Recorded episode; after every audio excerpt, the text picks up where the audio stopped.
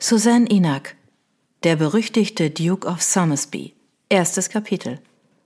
Es war eine Sache, davon zu träumen, in Nöten zu sein, doch ganz etwas anderes, sich tatsächlich in Schwierigkeiten zu befinden. Besonders irritierend fand Catherine, dass der Ritter, der sich in ihrer Einbildung sonst stets rechtzeitig einfand, jetzt nirgendwo zur Stelle war. Sie würde sich allein behelfen müssen. Zwar gewöhnte sie sich an den Gedanken, doch das machte ihre missliche Lage nicht angenehmer. Nun begreifst du, dass alles erledigt ist, meine Liebe, sagte Simon Ralston. Die Passage wurde vor einer Woche gebucht. Er schaute von den Unterlagen seines verstorbenen Bruders auf, die er vor sich auf dem Schreibtisch liegen hatte, und sah dann, da Catherine nichts äußerte, wieder auf die Papiere. Nach einem Moment murmelte er, es ist alles arrangiert.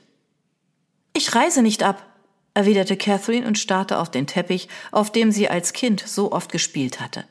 Sie ballte die Hände, um der Versuchung nicht nachzugeben, sich undamenhaft aufzuführen. Das ist mein Heim. Nun, da ich dir von deinem Vater zum Vormund bestimmt wurde, verfüge ich über dieses Haus, wie es mir genehm ist, und in den nächsten zwei Jahren werde ich hier leben. Du wirst in dieser Angelegenheit nicht gefragt und die freundliche Einladung deiner Patentante annehmen, zu ihr nach London zu kommen. Diese Aufforderung musste ihrem Onkel sehr genehm sein. Catherine war überzeugt, dass er, sobald sie nicht mehr in Crestley Hall war, das Anwesen umgehend veräußern und den Erlös in seine Taschen stecken würde. Sie hatte ihn nie gemocht, und in den seit dem Tod ihrer Mutter verflossenen Monaten war die Abneigung gegen ihn noch gestiegen. Sie konnte sich nicht vorstellen, was ihren Vater bewogen haben mochte, seinen jüngeren Bruder zu ihrem Vormund zu bestimmen, bis sie 22 Jahre alt war. Indes war damals, da er diese Verfügung getroffen hatte, noch nicht daran zu denken gewesen, dass er bei einem Kutschenunfall ums Leben kommen und ihre Mutter zwei Jahre später an Lungenentzündung sterben würde. Und nun sah Catherine sich ihrem Onkel ausgeliefert, der ihr Zuhause verkaufen und das Geld verwetten würde. Er sah ihrem Vater nicht sehr ähnlich. Er war braunhaarig, wohingegen sie, ihr Vater und alle anderen Verwandten schwarzes Haar hatten. Lediglich die braune Augenfarbe war gleich. Ihr Vater hatte jedoch immer einen sanften, gutmütigen Blick gehabt, während in den Augen ihres Onkels stets ein kalter, abweisender Ausdruck stand. Catherine war froh, dass sie der von irischen Ahnen abstammenden blauäugigen Mutter nachschlug. Es tröstete sie, dass sie und ihr Onkel sich nicht ähnlich sahen. Je weniger sie mit ihm gemein hatte, desto besser. Schmolle oben weiter und kümmere dich um dein Gepäck, sagte Simon Ralston, ohne seine Nichte anzusehen. Ich will nicht noch einmal einen deiner Temperamentsausbrüche miterleben müssen. Die Kutsche fährt in aller Frühe.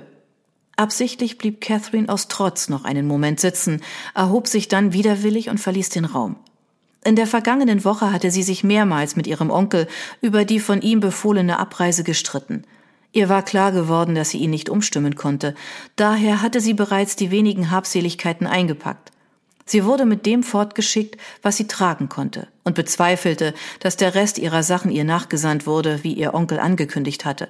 Seit seiner Ankunft vor neun Monaten waren die meisten Dienstboten von ihm entlassen worden. Die Kündigungen hatten eingesetzt, als ihre Mutter zu krank geworden war, um das Schwinden des Personals zu bemerken. Catherine wiederum war zu sehr um das Befinden der Mutter besorgt gewesen, als dass sie ihr mitgeteilt hätte, was im Haus vorging. Nun wirkte es noch ruhiger denn sonst, und sie fragte sich, ob die düstere Stimmung ihrem Onkel ebenso auf das Gemüt schlug wie ihr. Sie hoffte, es möge so sein, doch nach kurzem Überlegen bezweifelte sie, dass er die Grabesstille überhaupt bemerkte. Zwei Jahre zuvor war sie anlässlich ihres gesellschaftlichen Debüts in London gewesen. Nach 14 Tagen hatte sie jedoch, bedingt durch den Tod ihres Vaters, auf weitere Vergnügungen verzichten müssen. Es war ihr gleich, ob sie je wieder in die Hauptstadt kam. Sie musste nur dorthin, weil ihr Onkel, wie er ihr deutlich zu verstehen gegeben hatte, sie loswerden wollte. Sie erwog die Möglichkeit, ob er dahinter steckte, dass sie vor einem Monat von Lady Clary, der besten Freundin ihrer Mutter und ihrer Patentante, eingeladen worden war, glaubte es indes nicht. Der Gedanke, Lord Clary oder dessen Gattin könnten sich von jemandem wie ihrem Onkel für dessen Zwecke einspannen lassen, war selbst für sie bei aller Einbildungskraft unvorstellbar. Am nächsten Morgen erschien der betagte Butler, einer der wenigen noch im Haus verbliebenen Dienstboten, um das Gepäck hinunterzutragen. Er nahm die beiden Koffer, ging zur Tür und blieb kurz davor stehen. Er räusperte sich, drehte sich um und fragte Miss Ralston? Ja, was gibt es, Tims? Sie hatte wahrscheinlich zum letzten Mal in den Park und auf die dahinterliegenden Wälder geblickt und wandte sich widerstrebend um. Geben Sie gut auf sich acht, Madame. Das werde ich, erwiderte sie mit gezwungenem Lächeln und verließ bald darauf den Raum. In der Halle sah sie ihren Onkel warten und ihre Stimmung wurde noch gedrückter. Sie hatte gehofft, er möge sich nicht die Mühe machen, so zeitig aufzustehen. Sie wollte nicht, dass ihr letzter Blick auf Crestley Hall ihn einschloss. Das würde sich nun jedoch nicht vermeiden lassen, da er ihr, wiewohl sie schweigend an ihm vorbeiging, zur Droschke folgte. Sie blieb stehen, drehte sich zu ihm um und bedauerte, dass sie nicht so hoch gewachsen war wie ihr Vater. Ich warne dich, sagte sie kühl. Es kommt dich teuer zu stehen, sollte während meiner Abwesenheit auch nur ein Gegenstand aus dem Haus verschwinden. Benimm dich ordentlich, wenn du bei Lord und Lady Clary bist, erwiderte Simon Ralston unbeeindruckt. Vielleicht bitte ich Sie, einen Gatten für dich zu suchen, vorausgesetzt jemand will einen solchen Zankapfel wie dich zur Frau haben. London ist ein gefährliches Pflaster, also sei auf der Hut. Einen Moment lang starrte Catherine ihren Onkel an. Sie schwankte zwischen Zorn über die von ihm ausgesprochene Kränkung und jähem Unbehagen. Falls er die letzte Beteuerung als Warnung verstanden wissen wollte, hatte er ihr jetzt zum ersten Male offen gedroht. Er hatte bestimmt Arges im Sinn. Sie ließ sich vom Butler in den Wagen helfen. Die Droschke sollte sie zum Roten Bären bringen, wo sie Anschluss zu der nach London fahrenden Postkutsche hatte.